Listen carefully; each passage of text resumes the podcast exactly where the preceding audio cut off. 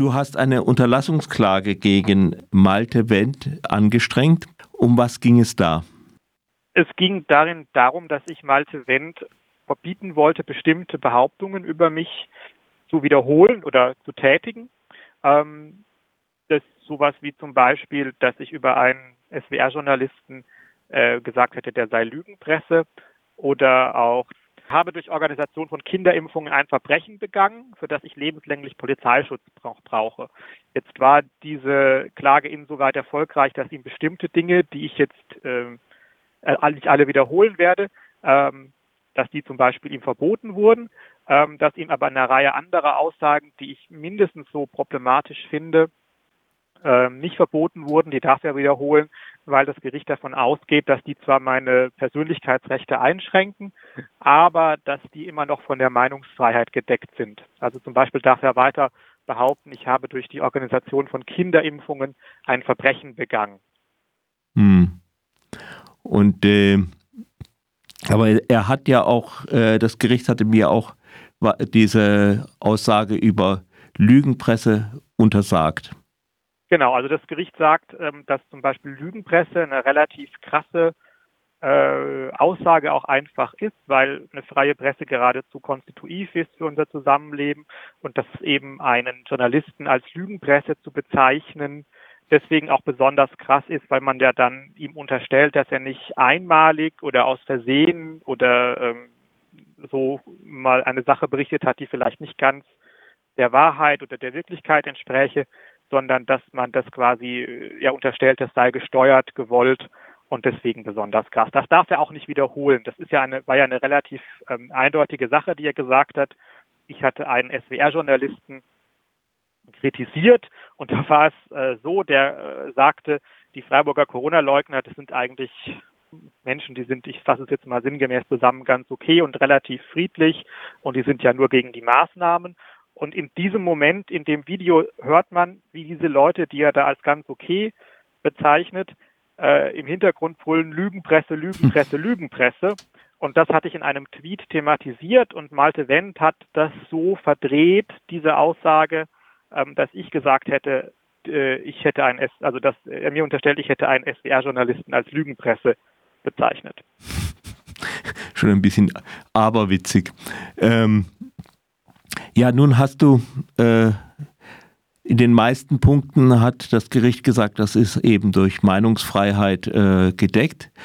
Äh, nun schreibst du dazu, ähm, dass du das natürlich ein anderes äh, Urteil äh, gewollt hättest, dass du aber auch nicht ganz un unzufrieden damit bist. Ähm, wie, kannst du das ein bisschen ausführen? Naja, es ist so, ähm, wir haben ja eine Situation, in der Leute durch Freiburg laufen und immer wieder äh, behaupten, wir leben in einer Diktatur, man dürfe äh, bestimmte Sachen nicht mehr sagen, man werde unter Druck gesetzt äh, und so weiter. Und jetzt ist, zeigt ja dieses ähm, Gerichtsurteil sehr deutlich, dass die Grenzen der Meinungsfreiheit in Deutschland sehr weit sind, dass sie sogar so weit gehen, dass ich Dinge sagen darf, die aus meiner Sicht eben meine Ehre stark verletzen und die auch, die ich jetzt persönlich als krasse Beleidigungen empfinde. Ähm, aber das zeigt ja eben deutlich, dass es jetzt hier ein rechtsförmiges Verfahren gab. Es gab jemanden, der geklagt hat. Malte Wendt hatte einen äh, Strafverteidiger, im Übrigen den rechten Szeneanwalt Dubravko Mandic. Mhm. Ähm, dann gab es ein Gerichtsverfahren. Da wurde er jetzt äh, in einigen Punkten verurteilt, in anderen Punkten nicht und ähm, hat jetzt auch nochmal die Möglichkeit, er könnte jetzt in Berufung gehen, äh, dass ich also einfach davon ausgehe, dass, äh, dass man eben, dass eben das ein weiterer Beweis ist, dass wir ja in keiner, in keiner Diktatur leben. Ja, vielleicht auch nochmal als Hinweis, äh, die Freiburger Polizei geht ja auch mit diesen äh, Demonstrierenden, die da teilweise krass Auflagen missachten und alles tun und lassen, was sie wollen, ähm, ja sehr nachsichtig um. Also da wurde ja am letzten Samstag zum Beispiel ähm, trotz der Tatsache, dass man ohne ohne Anmeldung unter Missachtung der Maskenpflicht äh, stundenlang durch die Stadt gezogen ist, gab es ja da weder eine Kesselung noch Personalienfeststellungen äh, noch sichtbar vor Ort äh, irgendwelche äh, krassen Maßnahmen, sondern man hat das einfach, äh, das ist einfach passiert, ja. Ähm, auch nachdem man, sagen wir mal, am Samstag davor, obwohl man Leute gekesselt hatte, was auch sehr lange dauerte und ein sehr loser Kessel war und der darin bestand, dass man die Leute immer mal wieder gesagt hat, jetzt geht doch heim, was ich jetzt von anderen Polizeikesseln äh, schon ganz anders erlebt habe, wo, wo die Leute wieder festgehalten und wirklich krass äh, erkennungsdienstlich behandelt wurden. Ähm, eben nicht war, sondern man geht ja mit dieser Gruppierung ähm, sehr nachsichtig auch von Seiten der Polizei um und ähm, ja auch von Seiten Rechtsstaats ist man da ja sehr zurückhaltend, würde ich sagen. Könnte man ja ganz anders vorgehen. Ähm, nun, das ist vielleicht so der, der gröbere politische Rahmen. Ja, man, die glauben immer, sie leben in der krassen Diktatur, hm. ähm, aber sie haben ja eigentlich Telegram-Kanäle, in denen sie ihre Meinung frei verbreiten können. Sie betreiben Webseiten, sie greifen dort die Lokalzeitung an. Sie haben in der Interviews und große Porträts. Malte Wendt wurde breit in der Badischen Zeitung porträtiert. Ähm, das ist ja alles okay, aber es ist halt eben kein, kein Zeichen für eine Diktatur. Ja, das sollten Sie mal bei Erdogan oder Putin probieren. Äh, genau, also in Russland wird man ja schon äh, quasi mitgenommen, äh, wenn man nur ein leeres Schild hochhält, ja, wo gar nichts draufsteht. Ja? Mhm. Ähm, deswegen ist es natürlich ein völlig äh, eine ganz anders gelagerte Situation. Äh, nun, ich weiß ja, äh, erwägst du noch eine, Strafverfahren? Ähm, es ist so, ich habe neben dieser einstweiligen äh, Anordnung auch ähm, eine Strafanzeige gestellt wegen der gleichen äh, Äußerungen.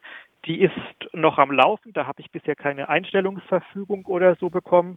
In der Vergangenheit war es allerdings immer so, dass ich den Eindruck hatte, dass die Strafgerichte oder beziehungsweise die Staatsanwaltschaften auch hier sehr äh, zurückhaltend sind, weil sie einfach äh, ja, weil man eben in einem Land lebt, in dem sehr vieles durchaus äh, gesagt werden darf. Ja, dann es, sei denn. Hat ja auch, das hat ja auch einen positiven Aspekt, ja. Durchaus, durchaus. Ähm, auch wenn man da im Einzelfall vielleicht mal anders denken äh, mag. Was also, es gibt ja durchaus auch Grenzen der Meinungsfreiheit, also zum Beispiel üble Nachrede oder Verleumdung. Nur als genau. Beispiel, ich weiß, ich weiß ja nicht, auf was deine Strafanzeige geht. Genau, das, das, ist, das ist das, was ich angezeigt habe, aber ähm, ich gehe mal davon aus, das würden wir jetzt einfach sehen, wie die Staatsanwaltschaften da entscheiden. Man muss ja auch davon ausgehen, eine üble Nachrede oder eine Verleumdung sind jetzt nicht im Sinne der Straftaten, die es so gibt, die, äh, die krassen Sachen. Ne? Es gibt ja auch noch Mord und Totschlag und irgendwie äh, krasse Körperverletzungen, Vergewaltigungen und sonst was. Und das ist natürlich schon ein ganz anderes Kaliber als eine Beleidigung.